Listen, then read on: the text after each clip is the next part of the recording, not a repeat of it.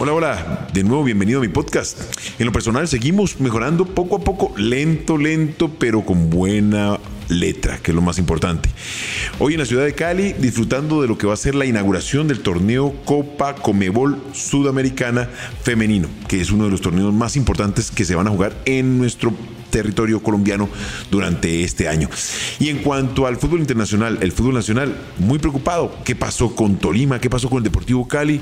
¿Estamos cerca? Estamos muy lejos. Acompáñame, revisemos y analicemos. Footbox Colombia, un podcast con Oscar Córdoba, exclusivo de Footbox. Empecemos por la Copa América Conmebol Suramericana. Este torneo le da clasificación a los dos primeros a Mundial, al tercero repechaje para los Olímpicos y así sucesivamente para los Panamericanos. Imagínate, no pone en desventaja futbolística deportiva a las mujeres participar en un torneo, un único torneo para poder jugar en cada uno de estos compromisos internacionales, tenemos que buscar los espacios para que se puedan dar mayores posibilidades, que diferentes selecciones participen, que vayan a este tipo de eventos internacionales y que mejoren su rendimiento.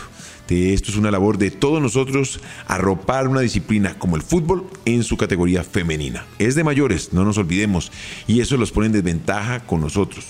Está bien la tensión que se genera alrededor del fútbol masculino, pero tenemos que seguir sembrando, seguir labrando la tierra para que el fútbol a nivel femenino siga creciendo a los pasos lentos o agigantados que nosotros le permitamos generar. En cuanto al fútbol colombiano, ¿estamos tan lejos? No sé, Hace rato no me sentía con esta desazón, de pronto por el hecho de haber participado en la selección y haber recortado los espacios, las distancias entre los unos y los otros, o también haber participado en un equipo tan competitivo como el América de Cali que logró una subcampeón de Copa Libertadores jugando contra ese famoso River de Francescoli, Crespo y amigos, donde tuvimos a pocos minutos la posibilidad de ser campeones de Copa Libertadores.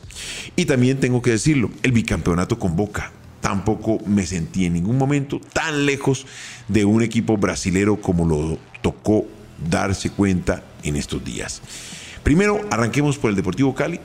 Eh, a nivel suramericana no le dio la talla para poder pasar a la próxima ronda de suramericana contra el equipo peruano y sigue demostrando que viene en caída libre decisiones de los directivos, decisiones de su técnico, decisiones de los jugadores, porque no podemos excepcionar o exceptuar la labor que hacen ellos dentro del terreno de juego. Ellos son los que toman las decisiones, pero también dándose cuenta de, su capacidad e incapacidades, porque eso se va notando en el terreno de juego.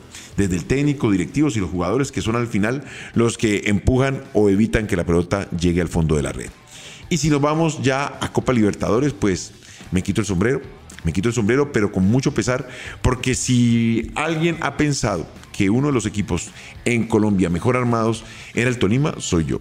Me gusta su forma de jugar, me gusta su forma de competir, me gusta su forma de entrenarse, de cómo Hernán Torres ha sabido gestionar esta nómina a lo largo de estos dos, dos, tres años, creo yo que está al frente del equipo Vinotinto. Es un entrenador serio, táctico, técnico y que se preocupa del bienestar de sus jugadores pero cuando salimos a competir a nivel internacional, de pronto nos quedamos con ese sinsabor amargo que dice mi amigo Totono, donde nos preparamos para jugar torneo local. Sí, armamos nóminas que nos permiten competir entre nosotros, salvar las papas, como decimos, lograr una clasificación a torneo internacional como la Copa Libertadores y lograr raspar de la olla algunos pesos para mejorar nuestra condición económica y posteriormente pensar en la venta de uno de nuestros jugadores para así equilibrar las piadas arcas de los equipos profesionales colombianos. Pero cuando nos damos cuenta de la inversión como de un Flamengo, que va más allá de los 150 millones de dólares, que aún recogiendo a todas las nóminas del fútbol colombiano, no llegamos ni siquiera a, una, a un 30% de lo que representa esa inversión en un equipo brasilero nos deja una diferencia de 7-1. ¿Es tanta la diferencia? ¿Es tanta la capacidad que un equipo y el otro le pueden marcar dentro de determinados momentos? Me parece que no, no pasa tanto por ahí.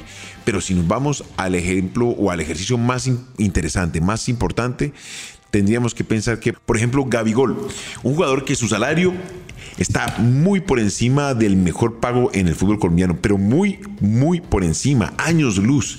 Tendremos que buscar la forma de acercar la empresa privada, que invierta, que genere esa expectativa y también los recursos que lleven a la contratación de grandes jugadores, de esos que lleven al público a los estadios y que de esa manera ese mismo dinero que se genera por venta de boletas, televisión y venta de jugadores se reinvierta en las instalaciones y formación de nuestros grandes deportistas, porque ahí es donde está la verdadera cantera y bolsa de dinero de cual los directivos pueden echar mano para poder reinvertirlo permanentemente en forma de entrenamiento, en forma de alimentar a los jugadores, en forma de darle capacitación a todos sus entrenadores, porque esto es un negocio redondo y esto los brasileros sí la tienen muy clara. Flamengo es uno de los equipos que a nivel Suramérica más jugadores exporta al fútbol de Europa. Y no solamente Europa, Asia, Oceanía.